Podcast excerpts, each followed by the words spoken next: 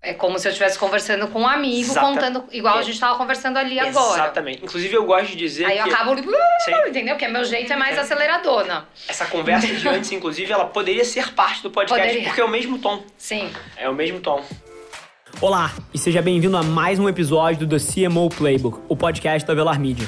Eu sou seu host, Rafa Velar, CEO e fundador da agência, e toda semana eu entrevisto executivos de marketing das principais empresas do país, criando uma oportunidade única para você conhecer mais sobre como são construídas as maiores marcas do Brasil e do mundo. Antes da gente começar, queria te fazer um convite para você tirar um print da sua tela, posta no stories do Instagram me marcando em avelarrafa com dois L's, deixa eu saber que você está ouvindo, eu respondo todas as mensagens pessoalmente. E ao final desse episódio, se você entender que o conteúdo te ajudou de alguma forma, deixa um review pra gente lá, marca com cinco estrelas, isso ia significar o mundo pra mim.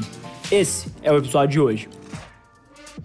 Fala pessoal, e sejam bem-vindos a mais um CMO Playbook, hoje com a Thaís Azevedo, que é a diretora de marketing da Uber Eats no Brasil. Thaís, seja super bem-vinda, é um baita prazer estar sentado contigo aqui.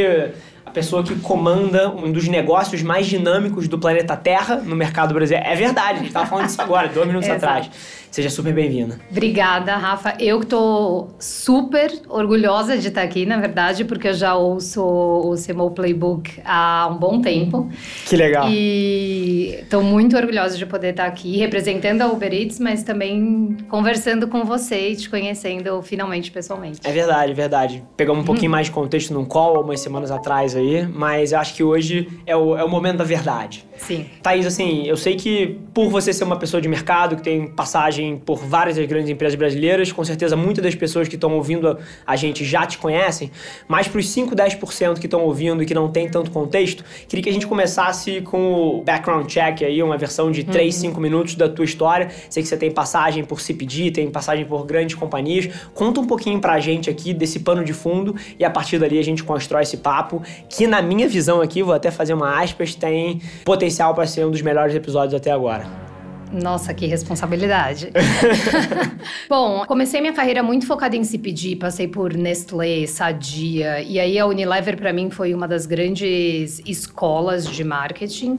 A Unilever é uma empresa de bens de consumo que tem no centro, né, da estratégia marketing Sim. e a construção das marcas. Então, passei por várias categorias diferentes lá e pude ter aquela grande escola de entender marketing de uma visão mais técnica. Então, mídia, PR, comunicação, branding, produto, desenvolvimento de produto, funil de inovação, tudo aquilo que uma Adorei que grande... você deu o destaque a produto aí. É, tudo aquilo que essas grandes empresas, né, tem muita hum, estrutura, né, e muita estrutura para trabalhar todos esses pontos da estratégia de marketing com muita profundidade. Então, Perfeito.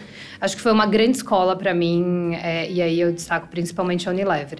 Foi na Unilever que eu movi um pouco minha carreira do marketing generalista para mídia. Né? Nesse momento, mais mídia offline e online, um mix entre as duas coisas. Eu Foi, sempre. foi ali perto de 2013, estava bem nessa transição do de social media ganhando muita escala, né? Um Exato. momento super interessante. 2012, do- é, 2013 foi quando eu saí da Unilever e eu tava realmente muito encantada e muito querendo conhecer mais e me aprofundar ainda mais em marketing digital. E eu resolvi fazer a mudança que ninguém esperava, que é mudar do lado da mesa, né? E realmente trabalhar numa agência. Eu trabalhei na Cubo, sendo gerente de mídia lá, de todas as contas da Unilever. Então eu falo que eu mudei do lado de mesa, mas eu continuei ainda na Unilever. Então, se a gente pensar na minha carreira, foram quase sete anos entre dentro da Unilever e como agência da Perfeito. Unilever.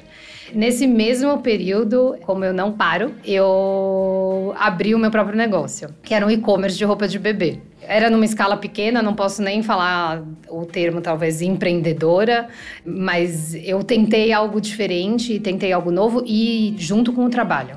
Né, fazendo essas duas coisas ao mesmo tempo. E eu tinha muito interesse pelo mundo do e-commerce, do varejo e como é rápido, como a gente consegue fazer construção de marca, mas ao mesmo tempo ver o resultado e mensurar tudo muito no curto prazo. Depois desse movimento, eu na verdade acabei vendendo o meu site e fui ter uma experiência na Netshoes, que foi uma experiência muito interessante, apesar da Baita Netshoes. companhia, sim. Exato, ser uma, uma marca já muito consolidada Em pouco tempo, eu passei a liderar a Zatini, que era um negócio super novo naquela época. É um marketplace de moda, num mercado super competitivo. Né? Moda tem tantos players atuando, tanto como marketplace, mas também as próprias marcas. Sim, DTC ali. Sim. Isso, exatamente.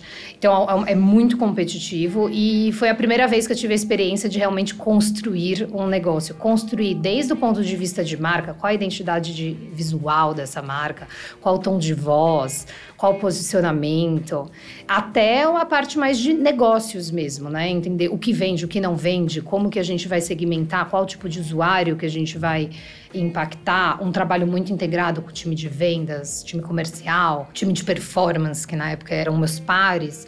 E eu me apaixonei muito por esse desafio de construir, né? Eu acho que tem o desafio de você manter e escalar e tem o desafio de construir. Você pegar algo que é muito pequeno ou não é nada e como que você transforma isso em algo relevante para o país, para os usuários no Brasil.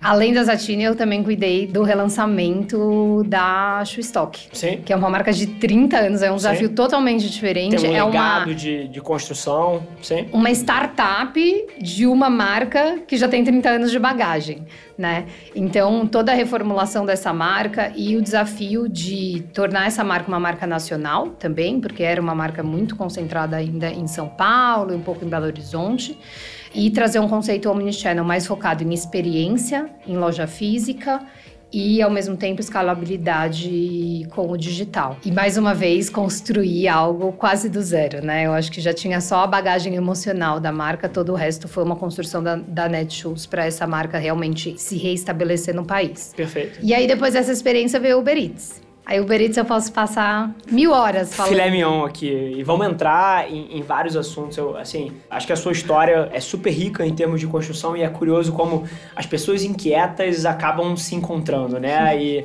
e assim, a gente passa por vários negócios, várias empresas. Mas quando você entende que você é inquieto o suficiente para estar tá sempre questionando o status quo, sempre querendo entregar alguma coisa que seja de fato diferente, não fazer mais do mesmo, a gente eventualmente senta na cadeira que fecha o ciclo pra gente, né? Sim, acho que eu, eu me sinto muito assim. A Uber é uma empresa que dá essa possibilidade de você ser inquieta e insatisfeita o tempo inteiro e ao mesmo tempo ter desafios novos sempre para resolver. Foi onde eu aprendi que eu sou uma grande problem solver. Eu estou o tempo inteiro buscando qual o problema, qual o próximo problema que eu tenho que resolver. E num negócio como o Uber Eats, que você tem que escalar muito rápido, muito grande, num mercado extremamente competitivo, num país gigante como o Brasil, tem desafio toda hora. Todo dia tem um desafio novo para a gente solucionar como equipe. Perfeito. E, e, dentro de desafio, eu acho que já tem pô, uma das primeiras âncoras que, que eu tô super animado para puxar aqui. Uhum. Sei que a sua história na entrada do Uber Eats é, é, muito mais interessante até do que você contou. Temos uma foodie aqui que tem um Instagram pessoal dela, um projeto pessoal de, de comida e etc. E é super interessante, a gente tava batendo um papo dois minutos antes aqui, o quanto isso eventualmente é até um diferencial na hora de você aplicar para uma posição e etc. Conta um pouquinho dessa tua entrada aí, que foi super interessante pelo que eu entendi, foi lá em 2017, né, quando o Uber Eats estava chegando no Brasil. Conta um pouquinho dessa transição exata, porque eu acho que é um momento que vários dos brasileiros vão se relacionar. Nos últimos 3, 4 anos, food delivery virou uma das principais coisas na vida do brasileiro. Conta um pouquinho do pano de fundo pra gente disso.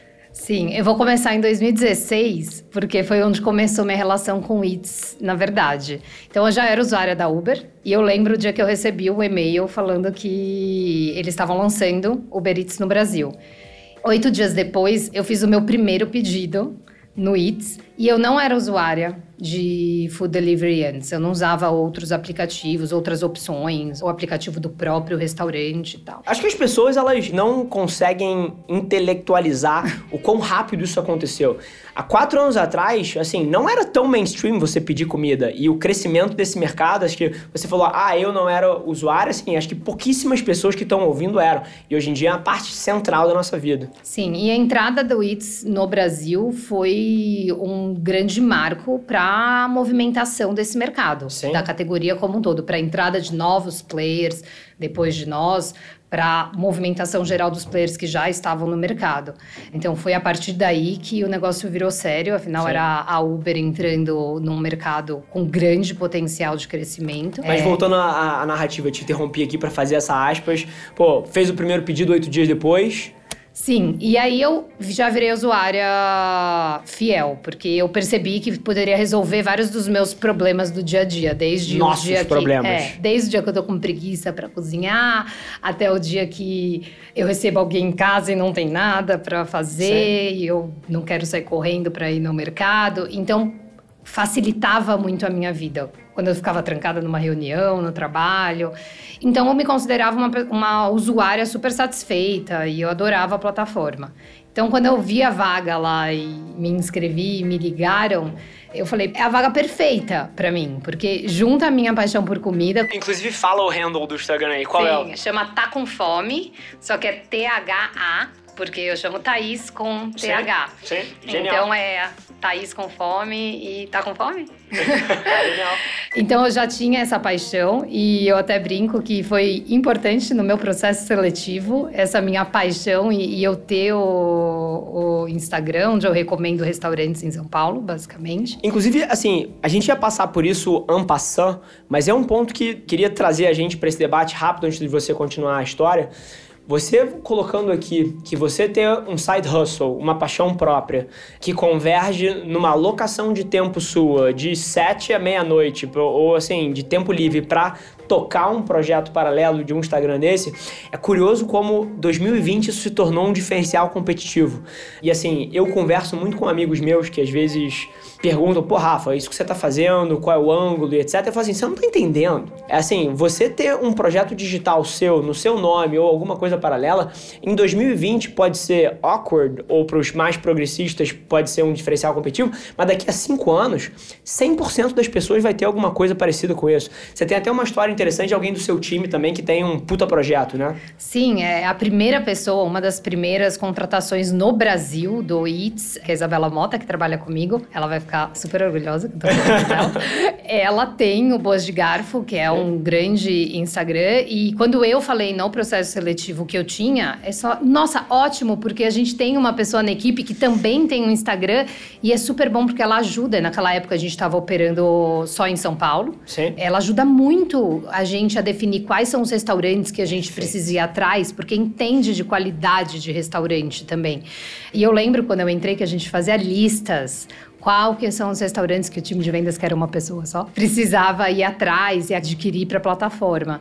Então, sim, é um, uma paixão e uma, para mim, um hobby mais do que qualquer coisa, que me ajudou, de certa forma, Sim. a conseguir o emprego que eu tenho hoje e que é uma das experiências mais incríveis que eu já tive profissionalmente, com Sim. certeza. Do meu lado aqui, eu tenho uma versão parecida. Assim, as pessoas às vezes olham para a minha fanbase, para as pessoas que me, me acompanham, e eu acho que elas não entendem o valor que eu derivo por ter um grupo de estudo de atualmente umas 160 mil pessoas across all platforms. E eu tenho insights diários na cabeça da geração Z. Diários. Assim, eu recebo 400 DMs por dia, ouvindo as dores, os sonhos, as angústias e, e, e, o que impacta, o que não impacta. Então, assim, a minha capacidade de compreender consumidor e entender para onde o mercado está indo é uma vantagem competitiva minha ter esse grupo de estudo que eu boto uma caixa de pergunta no meu stories e eu vou ter 7 mil respostas. 8 mil respostas. Então, isso é um diferencial. Mas vou, agora vamos flipar o script aqui, adoro isso. A gente está falando aqui de assuntos super relevantes, mas que têm uma conotação um pouco menos estratégica em termos de marketing. Então, vou flipar uhum. o script. Você falou aí de estratégia para São Paulo, primeiros restaurantes. Sei que o case de vocês é um case puta empreendedor. Não foi uma empresa que nasceu com 200 funcionários e com um capital enorme, era meter a mão na massa ali no começo.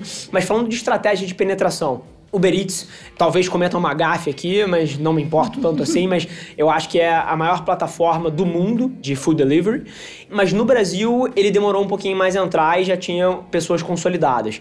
Para penetrar a cidade de São Paulo, qual foi o seu playbook? O que, que passou pela sua cabeça? Super interessante essa pergunta, porque isso é uma verdade, né? Nós somos hoje a maior empresa global de food delivery e cada mercado que a gente entra é um novo desafio, é uma nova construção do zero. Apesar da gente ter a nossa irmã mais velha ser a Uber e a gente com certeza se beneficiar valor, muito sim. do poder dessa marca, da capilaridade dessa marca, setar um, um business como esse do zero tem muito trabalho por trás e é realmente começar do zero. E como eu estava te contando antes, a gente é um marketplace de três pontas. Então, achar esse equilíbrio entre as três pontas é o maior desafio no começo do setup desse business em qualquer nova, novo país, nova cidade. Ainda mais porque é hiperdinâmico, né? Sim. Então, a gente começa sempre por o que a gente chama de reliability, que é a gente, antes de escalar qualquer coisa, a gente precisa garantir que a gente é capaz de entregar uma experiência de excelência para os nossos usuários. Perfeito. E aí, lembrando que os nossos usuários não é só aquela pessoa que está em casa pedindo a comida, né? Nosso usuário também é o restaurante que opta por trabalhar com a gente e os nossos usuários também são os entregadores parceiros que todo dia precisam acordar e decidir em qual app que eles vão conectar para fazer as suas entregas. Então, essa experiência reliable que a gente chama, que é de qualidade, garantir que a gente tem a curacidade, garantir que a gente tem entregadores parceiros suficiente na plataforma para que uma vez que o pedido entre, ele seja atendido, é super importante e é a primeira coisa que a gente precisa garantir. Mas também não pode ter entregadores demais, porque senão a proposta de valor nessa ponta fica fraca. Exato. Aí a segunda coisa, e eu tô falando primeira, segunda, terceira, mas é o gap de timing entre um, dois, três. Inexistente. Eles têm que acontecer literalmente ao mesmo tempo. A segunda coisa mais importante é a variedade de restaurantes, a oferta de restaurantes que a gente tem na plataforma. Então, se você fizer um paralelo com uma praça de alimentação, tô com fome, eu entro numa praça de alimentação e só tem um restaurante ou não tem nenhum restaurante, A proposta de valor é ruim. é, a chance de eu entrar na praça, olhar e falar vou embora, ou só tem hambúrguer e eu não tô com vontade de comer hambúrguer, eu virar as costas e ir embora é, é grande. Então, é o mesmo paralelo para o aplicativo. Né? Uma vez que eu fiz a aquisição do usuário, que eu trouxe ele para fazer o download e entrar pela primeira vez no aplicativo, ele precisa entrar e ver os restaurantes, ter uma variedade mínima de cozinhas, de preços, marcas conhecidas e dos restaurantes favoritos dele perto de casa. Então, essa seleção de restaurantes que a gente oferece para cada usuário e que é muito individual porque é baseada na sua geolocalização e ela vai mudar muito dependendo de que bairro você mora de uma mesma cidade. Sim.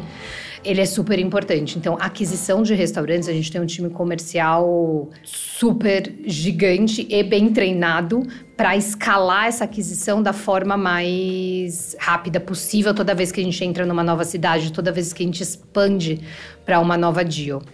E o terceiro componente é o lado da aquisição de usuários mesmo. Então, desde o growth, que hoje muito pautado em promoção nesse mercado, quanto o brand building. Então, como que eu consigo fazer as duas coisas ao mesmo tempo? Oferecer um benefício imediato, às vezes, para o usuário, para que ele teste a minha plataforma e a construção e percepção de marca, ela pode ser tanto através de campanhas, ações de marketing mais tradicional, mas muito focada em produto. Então, voltamos ao Perfeito. produto. Muito focado em produto, na experiência. Então, esses três pontas, elas estão o tempo inteiro conectadas. Ter entregador parceiro para entregar o produto com a coracidade disponível, ter os restaurantes certos e ter os usuários entrando na plataforma. Tudo isso andando ao mesmo tempo e crescendo ao mesmo tempo, porque eu vou lá e faço um grande incentivo para a aquisição de usuários.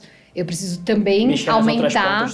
Aumentar o número de entregadores parceiros para garantir que eu vou conseguir entregar esses pedidos. E eu preciso ter o restaurante certo, senão o usuário vai entrar na plataforma e vai sair. É uma aula de experiência de usuário dinâmica, né? Exato. E muito interessante, você- falou por várias vezes a palavra crescimento, e esse é um dos mercados que mais cresce. Eu, eu consigo puxar, e é claro que eu sou um grupo de estudo de uma pessoa só, e isso é sempre viesado, mas eu acho que as pessoas acabam se conectando mais com histórias de pessoas do que com big numbers, então eu vou Sim. trazer o meu case aqui. Lá em casa, a quantidade de comida que a gente produz, ou seja, que a cozinheira cozinha, versus o que a gente pede fora, esse mix nos últimos dois anos mudou de uma maneira como poucos mixes na minha vida mudou. Então, assim, eu sou um consumidor de produtos e serviços ao longo da minha rotina de várias formas. Eu não consigo pensar uma outra categoria onde o mix tenha mudado tanto em tão pouco tempo. E até aqui tem um pouco mais de contexto em você. Sei que você odeia previsões, mas vamos botar na mesa aqui. Thaís odeia previsões. É até contraditório porque eu também não gosto tanto assim, mas eu olho muito para esse mercado e eu adoro história, tá? Eu sou, assim, se tem uma coisa que eu leio em abundância é, é história e filosofia, mas eu comparo o mercado de food delivery na minha cabeça, Sim. one man's point of view, com o mercado de costureiras. Essa é nova, hein? É. E vamos navegar aqui porque é muito interessante. Há 100 anos atrás, e isso aqui é quase não relacionável para quem tá ouvindo. 100 anos atrás, ninguém, ninguém comprava roupa em loja. Zero todas as pessoas tinham mini fábricas de roupa uhum. nas suas casas. E existiam áreas da casa onde você fazia isso. E você comprava Sim. o tecido e você costurava e as pessoas usavam as roupas que as próprias famílias fabricavam. Repito, as pessoas. Já sei onde você vai chegar. Repito, as pessoas tinham fábricas de roupa nas suas próprias casas. Você fala isso em 2020, vão achar que você comeu cocô. É real. Isso não existe dentro de uma dinâmica familiar em 2020. E eu olho para esse mercado, Thaís, e eu vejo a mesma coisa. Eu acho que daqui a 30, 40, 50 anos, é óbvio que eu não vou querer cravar uma data, uhum. mas o mercado de food delivery, ele vai revolucionar tanto a forma que a gente consome comida, que a gente vai olhar para trás e vai falar: caceta, aqueles imbecis de 2020, eles tinham pequenas fábricas de comida nas suas casas. Isso é tão bizarro, eu não sei onde eles estavam com a cabeça, é tão mais fácil, você puxa button aqui e, e a sua comida chega. E eu olho para isso e essa é a correlação que eu faço. Queria saber your thoughts nisso. Alguém que conhece desse mercado mil vezes mais que eu, naturalmente. Claro, com certeza existem várias tendências que vão fazer com que o food delivery cresça desproporcionalmente ainda mais. Então, se a gente acha que a gente já viu Usa o muito, crescimento acontecer, esse crescimento é, vai ser exponencial nos próximos anos. Eu não gosto de previsões porque eu, como ser humano, eu penso, eu gosto de cozinhar. E eu acho que isso tem um papel diferente na minha vida o prazer de cozinhar e o papel social que cozinhar tem Sim. muitas vezes na vida das pessoas, ele é diferente da necessidade de humana comer. diária de comer. Acredite, né? tem pessoas que fazem tricô também. Exato. Sim, sim. Eu, eu, eu só vejo correlações. Então, eu acho que tem papéis diferentes, necessidades humanas diferentes, Perfeito, onde concordo. o food delivery sim vai nesse daily basis. De utilidade ali, né? Exatamente. Sim. Resolver o problema de muitas pessoas, devolver tempo para muitas pessoas. Então, realmente é um mercado que ainda é muito pequeno e vai crescer demais. E acho que talvez o share entre cozinhar e pedir realmente mude drasticamente essa lógica, mas eu não consigo acreditar pelo que a gente vê de estudos mesmo de comportamento, de relação com alimentação, que vai simplesmente Perfeito. deixar de existir ou ser tão drástico como foram o com as costureiras. O tricô em 2020. Exato. Fantástico. Mas é óbvio que eu posso estar errada, né? Sim, e eu acho que não gosto muito de previsões por isso, porque depois eu vou até tentar daqui 20 anos te encontrar de novo. Vamos, pra... vamos, ver, onde as coisas estão. Vou adorar. pra gente ver onde é que tá essa conversa. E, mas super bacana, e é claro que acaba sendo uma mistura de uma brincadeira aqui com Sim. um fun fact de um mercado que tem alguma correlação. Mas flipando o script mais uma vez, você soltou uma palavra que eu não sei como a gente não tinha usado essa palavra até agora, tá? Que foi tempo. Eu acho que a maioria das pessoas não entende a proposta de valor de um delivery. As pessoas acham que estão te entregando comida. E, Sim. assim, o que o Uber Eats faz, ele te vende tempo de volta na sua vida. Sim. Em 2020, se tem uma variável que todo mundo aqui valoriza mais que quase tudo, eu acho que tempo e dinheiro estão up there, né?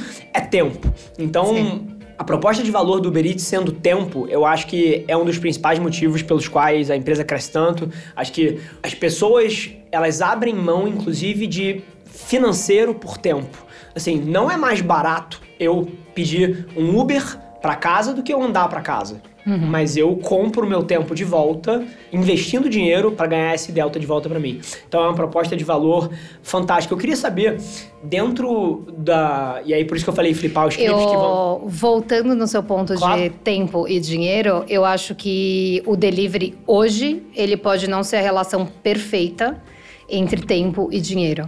Mas no futuro, e está caminhando para isso, é muito provável, eu vou fazer uma previsão que vai ser mais barato você pedir a sua refeição pelo delivery do que você cozinhar em casa. Perfeito. Pensando nessas refeições do dia a dia, onde você quer basicamente comer. Sim. Não necessariamente você está tão focado em uma experiência. Social. Exato. Sim.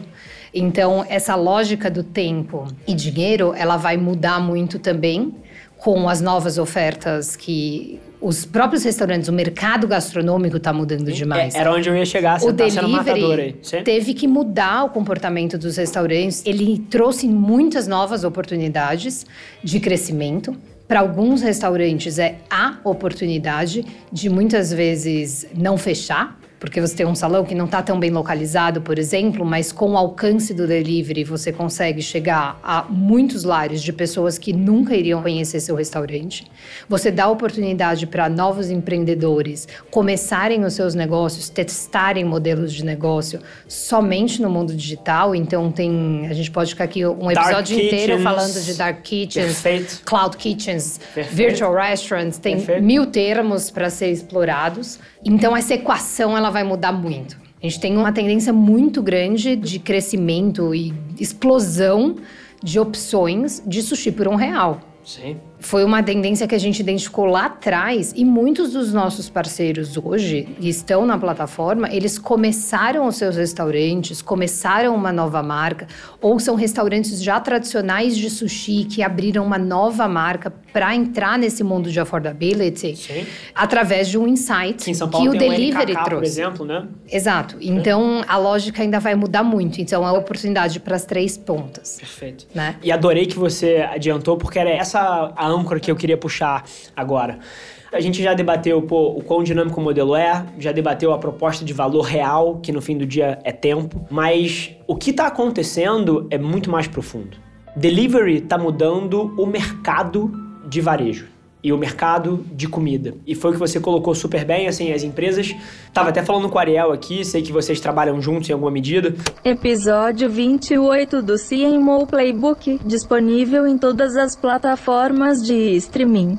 A gente estava conversando o quanto o delivery está revolucionando a maneira que eles pensam o produto, porque na hora que ele pensa um cheeseburger hoje em dia, ele sabe que não vai ser só consumido dentro da loja dele. Ele precisa pensar, pô, em quanto tempo chega, como isso aguenta a proposta de valor da comida na casa do cliente. Ao mesmo tempo, você tem o surgimento de modelos de negócio totalmente novos, e você usou aí pô, de forma super trivial, porque é do nosso dia a dia, Dark Kitchens. Não sei se todo mundo que tá ouvindo conhece. Dark Kitchens são modelos de negócio de empresas que não têm pontas de varejo. É uma cozinha industrial altamente eficiente que só entrega comida. E eu acho que isso é onde a gente conecta um pouquinho o que você falou da proposta de valor financeira ficar superior à de dentro de casa. Eu queria your thoughts on this. É, eu acho que tem dois componentes aí interessantes do que você falou. A primeira é essa realmente repensar a lógica. Então, se eu sou um restaurante e eu quero crescer através do delivery, porque não tem mais como não pensar sobre isso, o que, que eu preciso fazer e ajustar no meu modelo de negócio no delivery para que ele faça sentido? Perfeito. Então, embalagem, com certeza, é um ponto crucial. Por quê? Porque qualidade é um dos principais drivers dessa categoria. Sim. O usuário, ele quer comer em casa, mas ele quer comer com qualidade. É interessante que a gente vê pesquisa que eles estão até dispostos a abrir um pouquinho mão. A expectativa não é que seja igualzinho o do restaurante. Mas ninguém quer comer batata frita murcha. Perfeito. Né? Então... Essa as- frase as- resume. Sim. Exatamente. Então, as grandes empresas de fast food, como você citou, o Ariel, eles têm que pensar e hoje repensar o produto para entender como que eu faço a batata frita chegar crocante na casa do usuário. Raio de entrega é uma das formas crucial. de você manter a qualidade do produto, mas o produto em si também, né? A embalagem do produto também, porque no fim, você diminuir muito o raio para conseguir o produto chegar em qualidade, você também está diminuindo o seu potencial de vendas. Né? O seu alcance de vendas de novos usuários. Então, achar essa equação de raio versus tecnologia em produto para que o produto chegue crocante, quentinho, gostoso, embalagem, quanto você vai investir em embalagem, né? Embalagem é um tema que todo restaurante quer investir o menos possível. Será que a embalagem bem feita ela também não pode resultar em maior retenção do seu usuário, porque no fim é a experiência que conta, né? Perguntas que a gente não se fazia há cinco anos atrás, né? E, Exatamente. E isso é o mais fantástico. E agora você colocou um ponto que me gerou uma curiosidade que na minha cabeça, nesse exato momento, é apenas uma tese, mas queria perguntar para quem está nas trincheiras, que é o seguinte: ponto de venda para varejo sempre foi um diferencial, tanto pô, porque vira mídia, é, o foot traffic é uma das principais variáveis de receita dentro de uma operação dessa, mas quando você começa a ter as pessoas preferindo pedir comida do que ir até os lugares, você conseguiu observar, nesses anos que você está nessa cadeira que você está sentado hoje em dia, uma maior facilidade de pequenos empreendedores abrirem negócios próprios em pontos que não são tão chamativos assim, mas ganharem uma escala tremenda e viabilizarem modelos de negócio por causa do delivery? Isso é uma tese na minha cabeça, mas eu queria a confirmação sua. Sim, extremamente confirmada em todos os estados do Brasil. Isso não é uma coisa Centro de São Paulo. super inovadora que somente nas grandes cidades, São Paulo, Rio de Janeiro, você vai conseguir ver esses empreendedores tendo essas oportunidades. É, a gente tem um exemplo de uma das nossas parceiras de Maceió, que ela fazia doces em casa. A gente, todo mundo conhece aquela amiga que faz doces, amiga da amiga que faz Perfeito. doces, que você encomenda o bolo. E para ela, esse era o modelo de negócio dela. Ela nunca tinha pensado que o delivery seria uma solução. Porque o delivery exige que eu tenha estoque. Você não encomenda através do delivery, a pessoa quer receber imediatamente. Sim.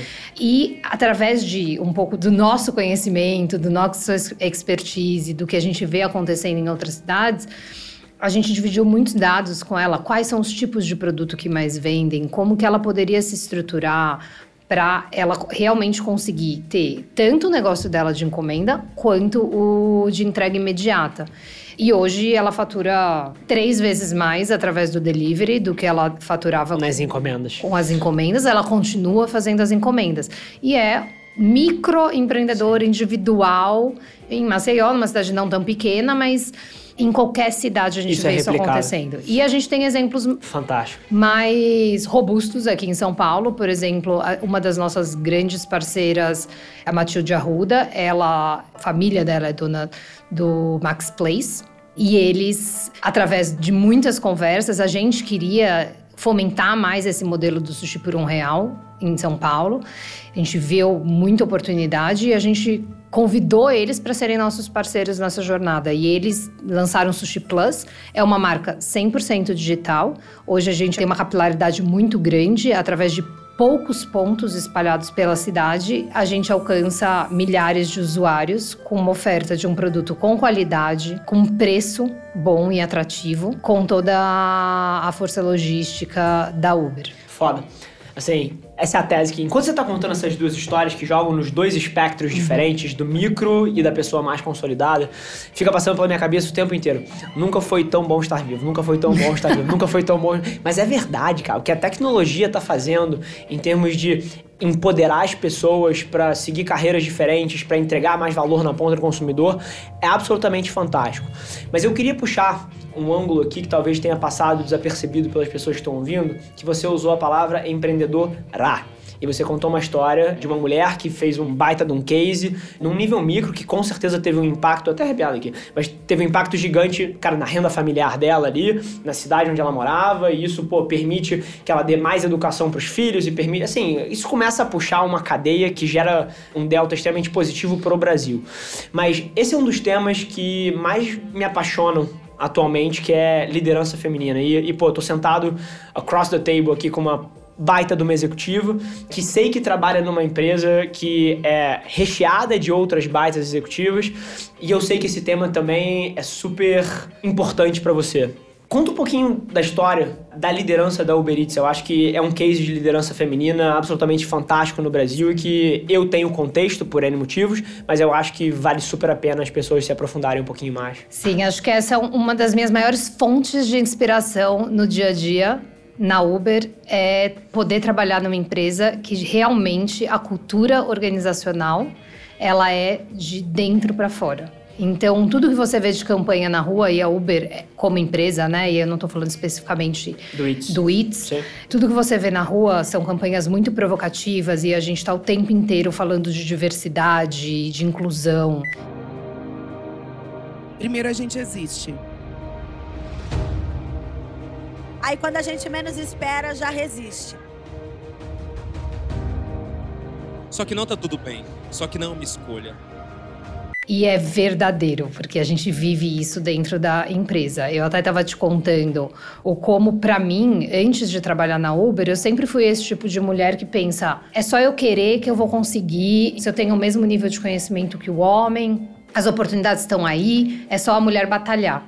E a Uber é uma empresa que estimula muito essa discussão interna, não só, né, a gente está aqui usando o ângulo da mulher, mas essa mesma discussão acontece tão profundamente em todos os tipos de diversidade, então inclusão de classes sociais, etnias e raças, público LGBTQ, enfim, qualquer tipo de diversidade. Esse assunto mulheres na liderança, eu acho que ele é o assunto mais forte para a gente hoje em dia, porque a gente tem uma CEO de Uber Ride Sharing, né, o, o nosso negócio de carros, que é a Claudia Woods, que é uma mulher super forte na liderança, internamente muito reconhecida, todo mundo tem muito orgulho de ter ela no comando da no companhia. Comando da companhia. E eu fiquei assustada esses dias porque eu vi uma pesquisa da Cantar que eles falam que chegaram a esse número de 41% dos brasileiros eles não se sentiriam confortáveis em trabalhar em uma empresa liderada, ou seja, que a CEO fosse uma mulher.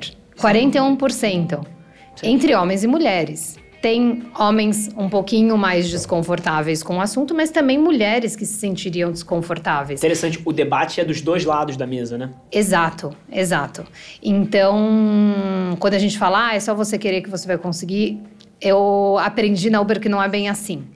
Essa discussão ela precisa acontecer ativamente. E mulheres que estão em posições de liderança têm um papel muito importante para gerar essa mudança, para inspirar outras mulheres. Então, eu dei exemplos de duas mulheres empreendedoras, não foi à toa. Eu tenho uma responsabilidade como uma mulher branca, privilegiada, que tem uma posição de liderança, eu tenho a responsabilidade de falar sobre isso e de valorizar a posição de liderança das mulheres no, no mercado. Sim. Porque a gente sabe, já isso tem N pesquisas já que mostra que diversidade dentro das empresas é igual a melhores resultados. Maior faturamento, vendas, etc. Então, é um assunto que eu tenho muita paixão, você até... Sim, sim, fico... sim, fico, fico mexida. Esse programa é um programa Voice First, mas assim, tem um nível alto de emoção na sala nesse momento aqui. Então, obrigada por entrar nesse tema, porque realmente é um tema que eu, como mulher, fico muito orgulhosa de estar onde estou, mas também me sinto no meu ombro a responsabilidade de puxar, de puxar esse carro. Fico muito feliz de ter uma liderança feminina tão forte dentro da empresa que eu trabalho hoje. Hoje, na América Latina, a Uber já é. A gente já tem, né, pensando aí em todos os funcionários Uber, 50%, 50% de representatividade entre mulheres e homens.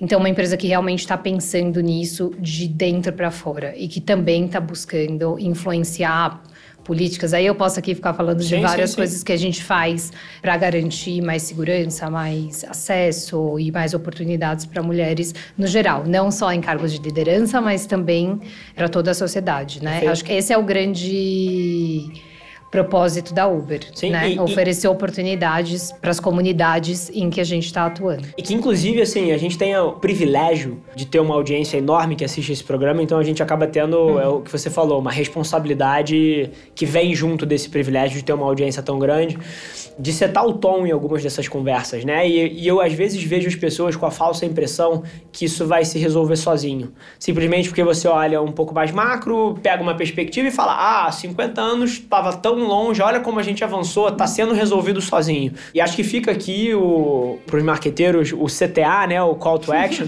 das pessoas que estão em posições de liderança puxarem esses movimentos. Né? A gente viu recentemente mercados, inclusive, que são talvez o, o epicentro dessa disparidade como o mercado financeiro, grandes bancos de investimento colocando statements fortíssimos para fora, falando que não fazem mais IPO de empresas que não tenham boards meio a meio. E é interessante a gente pegar essa perspectiva de que esse tipo de coisa não acontece sozinho, ele tem sido a evolução que a gente vê e que não é satisfatória ainda, mas a evolução que a gente vê, ela tem sido um conjunto de ações de vários pequenos movimentos, como o que você puxa, como o que esse grande banco global fez recentemente, mas fica aqui a missão para todas as pessoas que estão em posição de liderança de colocarem isso nas agendas das companhias, porque eu não conseguiria concordar mais. Sim. Ainda mais Da- Não só, desculpa te interromper, mas não só das grandes empresas, onde você tem RHs mais estruturados e que vão puxar isso, porque é uma agenda que não dá mais para ignorar, Perfeito. mas também nas pequenas Qualquer startups. lugar. Né? Hoje a gente tem só 16% de mulheres empreendedoras, né? Fazendo parte dessas novas startups que estão surgindo todos os dias. E a gente está vivendo a era das startups. E quando você olha, a maioria das startups, founder, co-founders, são homens. Então, como que a gente também inclui lá desde o Conserta nascimento, desde o nascimento Sim. da, da empresa, mulheres na liderança? Perfeito. E dentro disso que você colocou, eu não conseguiria concordar mais, tá? E se a gente dá um zoom in no micro do nosso mercado aqui, e aí eu tô colocando a gente dentro de um mercado de comunicação, né? São pessoas que estão preocupadas com essa cadeira. É impossível você ter ideias fora da caixa se você tá pensando dentro de uma bolha. Fim. É tão simples quanto isso. Exato. Sim, eu não consigo pensar uma big idea que a gente teve como agência é, nos últimos anos aqui que não tenha vindo de um ponto de vista, assim, que eu não tinha capacidade de pensar porque eu não sentei naquela cadeira, eu não, eu não, eu não trilhei aquela, aquela jornada, eu não tive as mesmas experiências e como isso enriquece o debate de negócio. E é curioso aqui, eu vou falar até alguma coisa talvez um pouco polêmica. Se você não acredita nessa bandeira por acreditar, por achar que é certa, acredite pelo ROI. É sério, isso é exato. real. O ROI é real de você Exato. ter diferentes pontos de vista. Concordo plenamente, e a gente está falando aqui muito de mulheres, mas de novo, isso não É diversidade. é somente Sim. mulheres, é diversidade Sim. de culturas, de backgrounds. Então, a gente que está aqui né, em São Paulo ou no Rio de Janeiro trabalhando nas grandes empresas, a gente está só contratando Sim. gente como a gente. Então, como que a gente traz? Eu, quando fui escalar minha equipe, crescer minha equipe, eu tinha gerentes para cada território do Brasil e eu nunca vi sentido em ter uma pessoa de São Paulo gerenciando e cuidando do crescimento do território norte nordeste, por exemplo. Então, demorou mais? Demorou. Mas eu contratei uma pessoa que vive a cultura, que cresceu naquela cultura para cuidar dessa região. A mesma coisa para o sul e assim vai.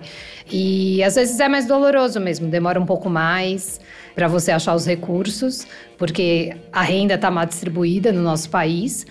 Mas eu acho que a partir do momento que você se coloca como responsável por essa mudança, que você enxerga o valor no negócio, né? E não, não tá fazendo isso por assistencialismo, tá fazendo Sim. isso porque realmente novos pontos de vistas faz com que você entregue melhores resultados, Perfeito. seja mais assertivo. Aí que as coisas começam a mudar. E, como você falou, que momento bom para estar vivo Sim. né? Porque as coisas estão mudando, elas estão caminhando, elas estão acelerando para discussões muito mais profundas sobre temas de diversidade dentro de empresas. Então, fico muito feliz de poder falar sobre isso e ao mesmo tempo ver tudo que está acontecendo em torno de mim. Sim.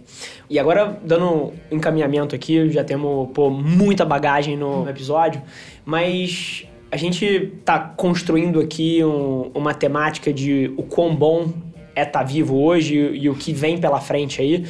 E queria te fazer uma pergunta interessante enquanto a gente vai rumo ao fim do episódio, que é o seguinte: voz.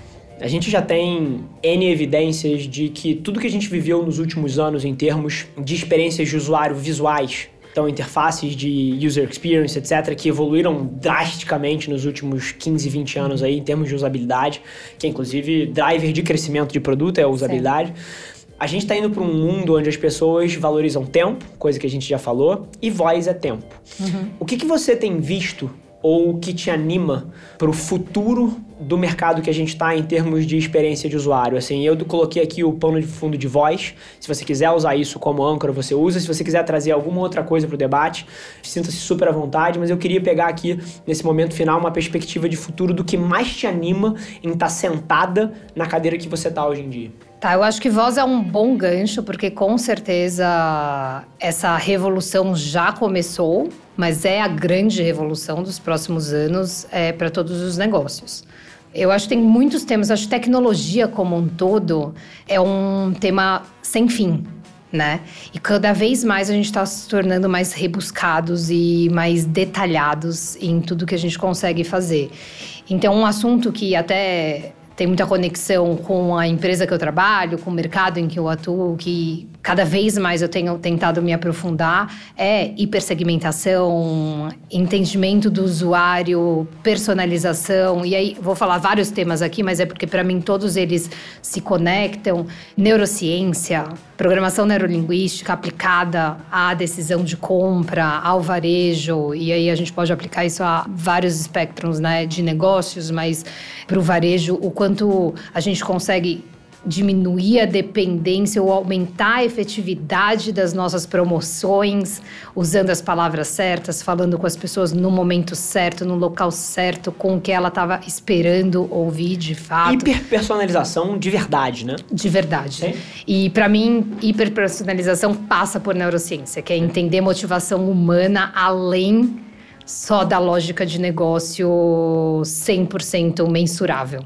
É meio que quando a gente pensa em marketing, a gente falou até muito pouco aqui de marketing, construção de marca, mas quando a gente pensa em marketing, a gente está o tempo inteiro tentando juntar a mágica e a lógica, né? Arte e ciência. Arte e ciência. Eu Perfeito. uso mágica e lógica, Eu uso mas arte e é ciência, arte mas é a mesma analogia, Exatamente certo? a mesma coisa. Certo. Então a gente está o tempo inteiro Prefiro a sua, inclusive. balancear essas duas marqueteira, né? Chi? É. essas duas coisas. E a mágica, ela passa pelo entendimento profundo das motivações humanas. E a lógica passa justamente pela essa parte tecnológica da gente conseguir traquear, mensurar e cada vez ser mais assertivo em tudo que a gente faz. Então, para mim, isso é fascinante. Estar sentada na cadeira que eu estou me proporciona Tá na poder fronteira disso? Sim? poder trabalhar com isso e me aprofundar cada vez mais nesses dois temas de uma forma muito interessante. Eu adorei que você trouxe isso, porque inclusive eu puxei voz como uma das principais coisas que está no meu top of mind, mas eu acho que talvez a hiperpersonalização seja quase que um motivo pelo qual eu, come- Voz. é, é, eu comecei o projeto de voz e, e, e não só isso, mas assim, a gente dá um passo atrás, a agência. A gente veio de uma era, e a gente que é marqueteiro e que respira isso, de uma era onde a publicidade passou os últimos 100 anos interrompendo as pessoas com mensagens massificadas. Assim, era o comercial de 30, era o spot de 45, era aquele outdoor que tá tocando em pessoas de diferentes faixas etárias, diferentes classes sociais, mas que, assim, que tem uma mensagem pasteurizada para todo mundo e muito centrada no discurso que a empresa quer empurrar e não tão centrada no consumidor. Então, assim, eu adorei que você trouxe isso. Eu acho que o momento que a gente tá em termos de maturidade do uso de dados para construir estratégias de first party data que colocam o cliente de fato no centro, entregam uma experiência de conteúdo e de mensagem hiper personalizada. Eu acho que é uma das principais coisas que vai mudar e adoro saber que você pensa da mesma forma. Sim, com certeza. Thaís, que prazer sentar contigo. Eu acho que no episódio de hoje a gente tangenciou assuntos que não poderiam ser mais diversos, né? A gente falou desde de liderança e cultura, do papel das empresas grandes e pequenas e de todo mundo na sociedade de puxar a diversidade. Primeiro porque é the fucking right thing to do. e num segundo momento, se você não tem o seu lado humano tão apurado ainda, faça pelo ROI.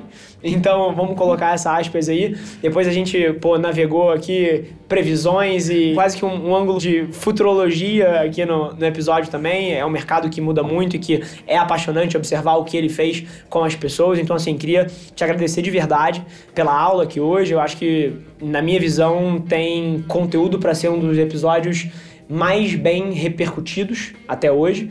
Adorei ter a oportunidade de sentar across the table de uma baita executiva. Inclusive, vou fazer mais um call to action aqui. Quero mais mulheres na porra do programa.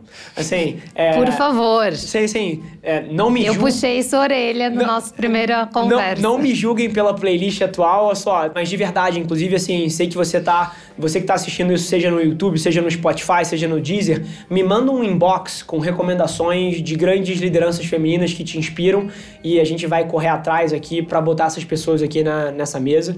Inclusive, vai virar OKR da área de, de RP manter esse equilíbrio estável. Então você acabou de ganhar uma meta aí no seu 2020.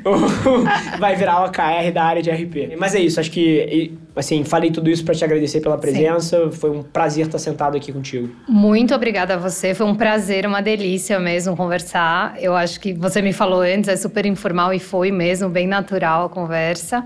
Obrigada Parabéns, eu acho que eu acompanho pra caramba, vou continuar acompanhando e acho que agora a gente tem dois compromissos pro futuro. Um no final do ano, que eu quero saber quantas mulheres vieram falar. Sim. E daqui 20 anos a gente vai ver se as previsões pessoas... se concretizaram. Exatamente. Absolutamente fantástico. Obrigada, Rafa. Thaís, obrigado. E. Ah, vamos até dar um passo atrás. Onde as pessoas ganham profundidade em você? Qual é a plataforma que você atualmente emite mais a sua opinião? No LinkedIn, com certeza. Perfeito. Eu até eu amo podcasts, então eu sempre coloco dicas lá de podcasts que eu ouço, porque eu consumo pelo menos três por semana. E também compartilho muitas notícias da, da, própria Uber ou alguma matéria que eu acho interessante. Então, no LinkedIn, Thaís Azevedo. O pessoal consegue ganhar mais profundidade lá, então fica a mensagem aqui. E se você tá assistindo isso aqui, seja no YouTube, no Spotify, no Deezer, onde quer que seja, deixa a gente saber que você tá ouvindo. Tira um print da tela, me marca, marca a Thaís pra gente saber que você tá ouvindo, vai significar o um mundo pra gente. E a gente se vê no próximo episódio do CMO Playbook. Obrigado, viu, Thaís? Obrigada a você. Esse foi mais um episódio do The CMO Playbook, o podcast da Velar Media. E eu deixo aqui o meu muito obrigado por você ter passado esse tempo com a gente. Espero que tenha sido de valor para você. E te fazer um pedido, não se esquece de compartilhar um print da sua tela no Instagram, me marcando no arroba avelarrafa com dois L's e também marcando a Velar Media e deixando aquele review de cinco estrelas na sua plataforma favorita. Vamos colocar esse podcast no Top 10 Brasil. Um abraço, gente. Até semana que vem.